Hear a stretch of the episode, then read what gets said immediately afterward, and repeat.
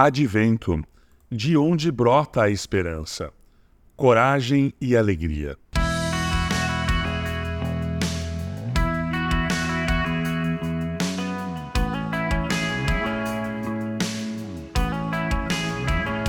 Há pouco mais de dois mil anos, um anjo trazendo uma notícia divina bateu à porta de uma casinha humilde, numa cidade sem muita importância.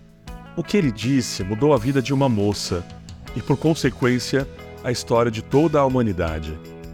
Ela havia sido agraciada e seria a mãe do Messias. Incrível, não é? Maria era apenas uma jovem. Imagine a pressão de gerar e cuidar do Filho de Deus ela foi prometida a José. Como explicar algo assim para o seu futuro marido?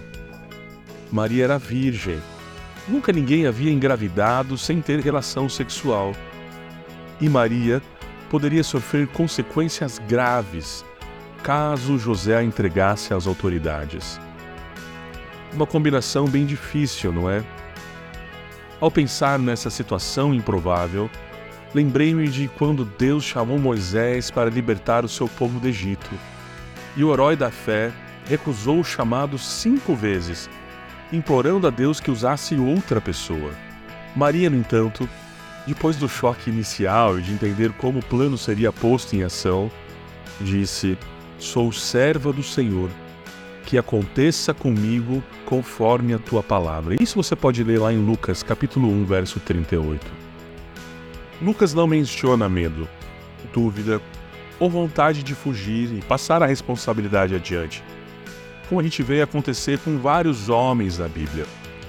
E quando as narrativas de Ruth, Débora, Raabe, meu, que fé foi essa que creu numa promessa impossível?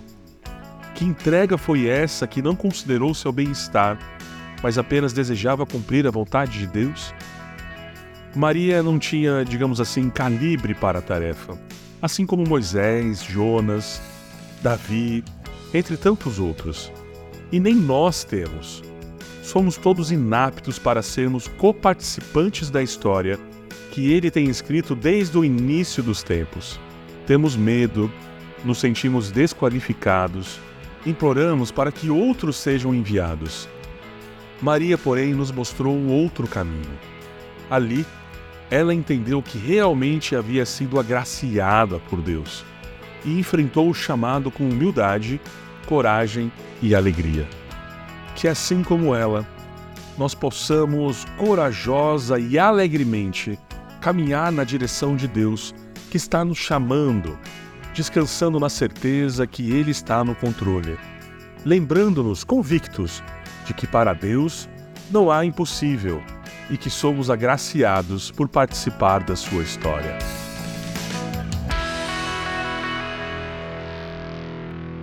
Você ouviu o podcast da Igreja Evangélica Livre em Valinhos.